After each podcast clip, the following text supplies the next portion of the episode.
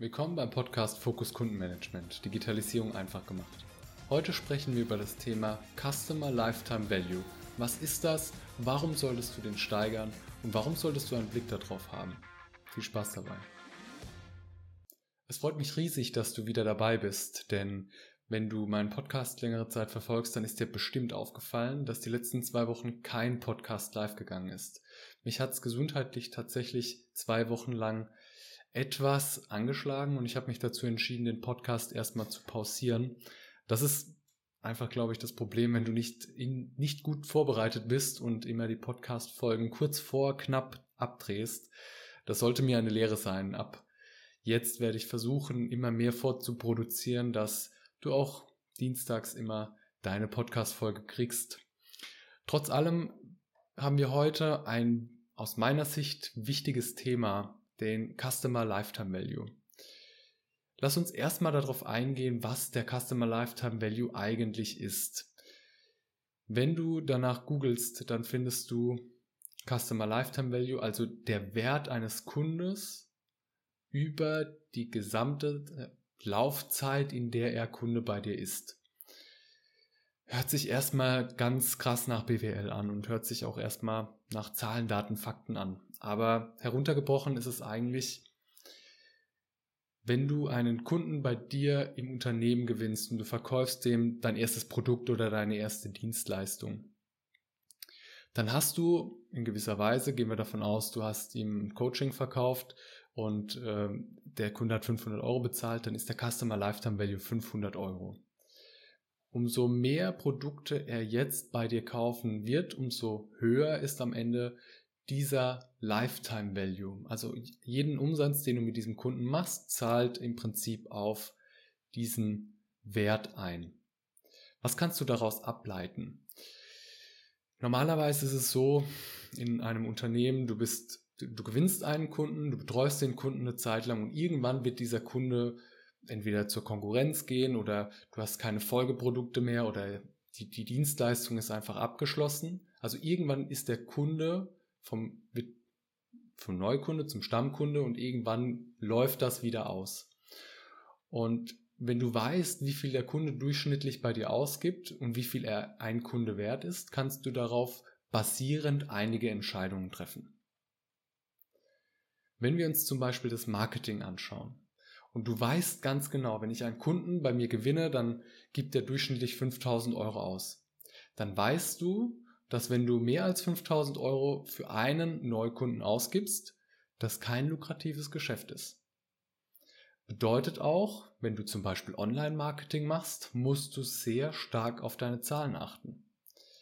Wir haben in unserem Unternehmen mit der Humanity einen sehr hohen Customer Lifetime Value. Wenn wir ein Projekt abschließen, betreuen wir in unserer Dienstleistung den Kunden meistens über mehrere Monate, manchmal sogar über mehrere Jahre. Bedeutet auch, wenn wir uns im Vorfeld für den Kunden ein, zwei Tage Zeit nehmen, um wirklich eine Bedarfsanalyse zu machen, um herauszufinden, was braucht der Kunde eigentlich, wo greifen wir am besten an und ihn sozusagen im Vorfeld gut beraten und dann ein sehr gutes Angebot machen, was auf ihn zugeschnitten ist, dann lohnt sich das für uns.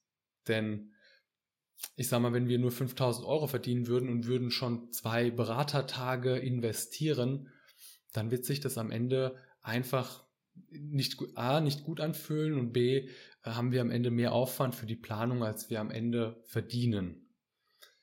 Deswegen ist es extrem wichtig, wenn du weißt, okay, der Kunde gibt durchschnittlich 5000 Euro aus oder der Kunde gibt durchschnittlich 150.000 Euro aus, kannst du ganz andere Marketingentscheidungen treffen.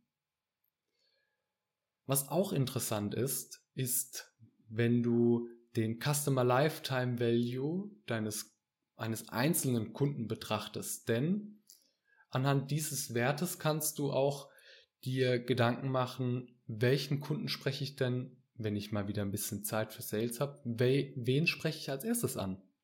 Ich habe ein neues Produkt und ich weiß, ich habe eine Handvoll Stammkunden, gehen wir mal davon aus, ähm, du hast eine, eine Beratung und du hast 100 Stammkunden, die du regelmäßig übers Jahr verteilt unterstützt in in, im Online-Marketing oder in einem anderen Bereich, dann wäre es doch interessant zu wissen, welchen Kunden, wenn ich ein neues Produkt habe, rufe ich denn als erstes an? Und aus meiner Sicht ist derjenige, der am meisten Geld bei dir ausgibt, der spannendste, wenn er denn noch Kunde bei dir ist. Denn der hat ein sehr hohes Vertrauen zu dir, er hat schon relativ häufig bei dir gekauft und wahrscheinlich hast du dort auch die Möglichkeit, ein, weiteren, ein weiteres Produkt zu platzieren, ist da wahrscheinlicher, als wenn du einen Kunden, der gerade vielleicht neu bei dir im Unternehmen ist und den du gerade neu gewonnen hast, wenn du dem etwas verkaufen möchtest.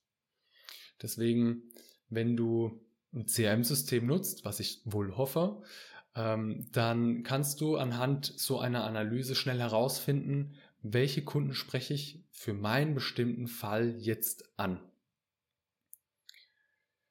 Wenn du Customer Lifetime Value googelst, dann findest du auch in den meisten Artikeln die, den Gedanken der ABC-Umsatzanalyse, also der ABC-Kundenbewertung sozusagen. Welche Kunden sind A-Kunden, welche sind B-Kunden, welche sind C-Kunden.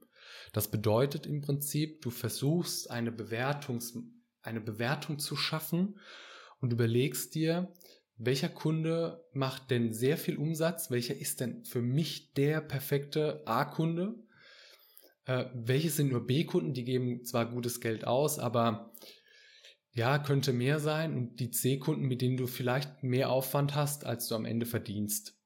Ist aus meiner Sicht, kann man das machen, ja, ist aus meiner Sicht aber etwas zu eindimensional.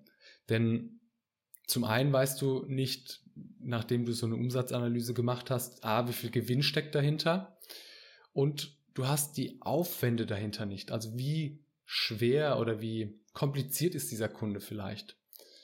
Wenn du so eine Analyse machst, dann sollte ein Parameter sein, zu überlegen, wie viel Zeit investiere ich denn in diesen Kunden.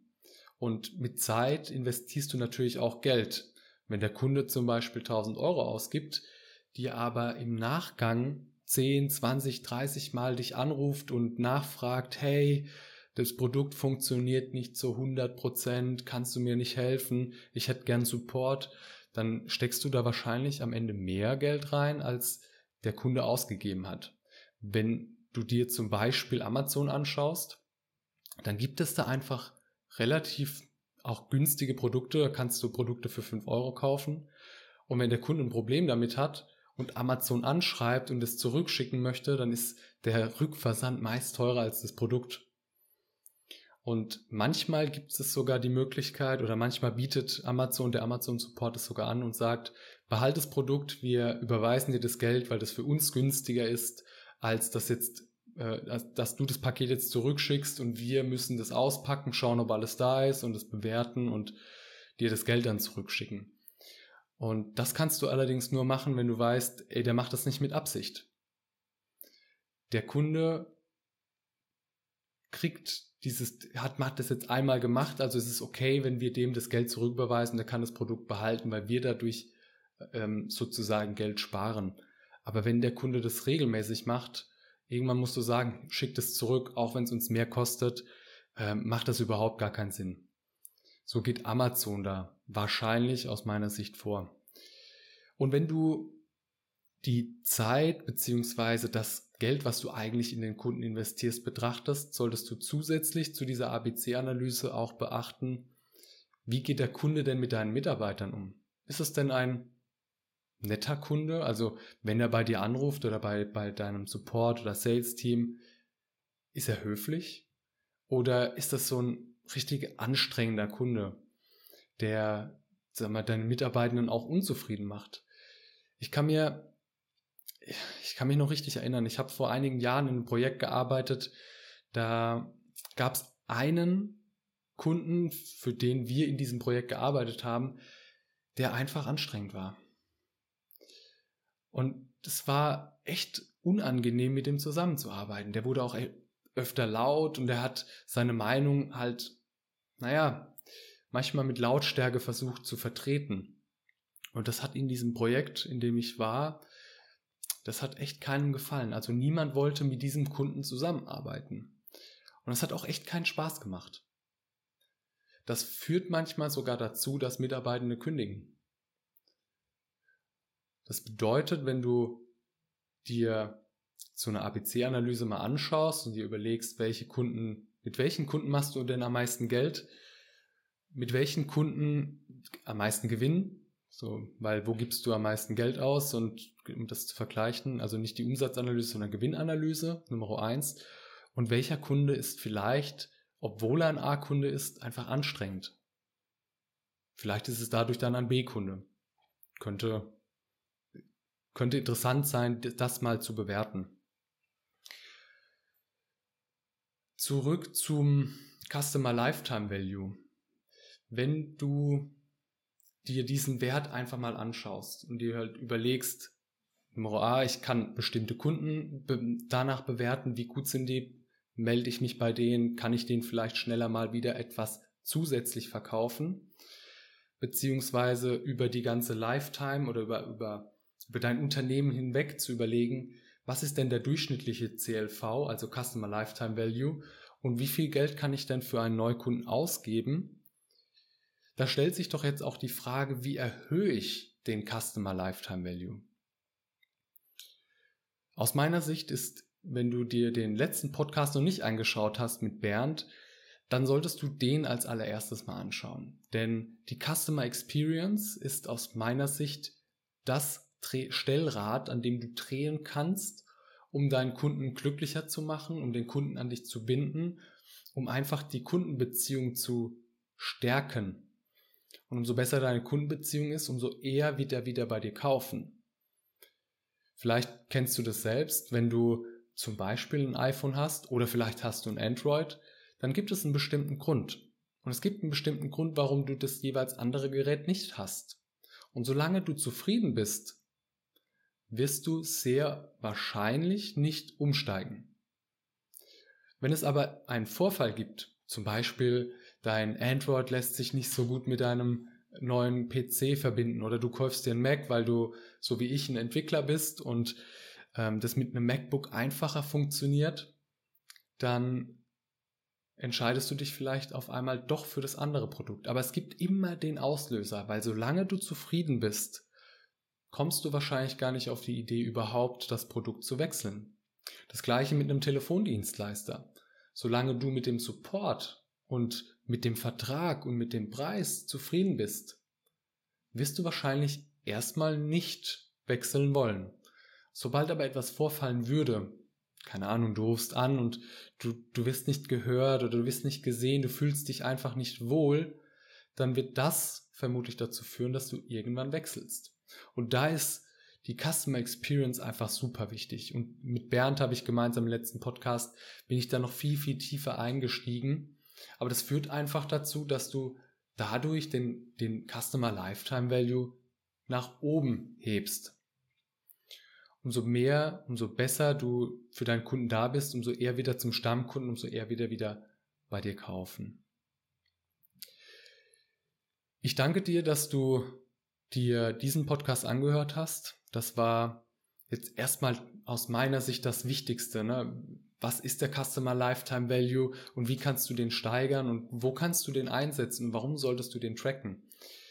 Ich hoffe, dir hat diese Folge gefallen und schreib mir doch gerne bei LinkedIn oder auch gerne in die Kommentare, ob du öfter mal diese Standardbegriffe auch, ob ich die aufgreifen soll, ob ich die näher beschreiben soll, auch aus meiner Sicht, wie du die verstehen kannst, also alle Begriffe um Kundenmanagement. Denn häufig ist das so eine in Anführungszeichen Grundlagenarbeit.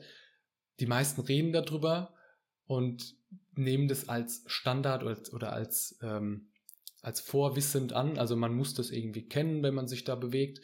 Aber häufig geht ähm, die, die Tiefe von solchen Begrifflichkeiten, wie du es anwenden kannst, verloren. Schreib mir doch gerne, ob dir das gefallen hat und ob ich auch mehr von diesen, diesen, dieser Art von Podcast drehen soll. Und dann freue ich mich, wenn du das nächste Mal einschaltest. Wo auch immer du bist, genieß deinen Tag, morgen Abend und wir sehen uns das zum nächsten Mal.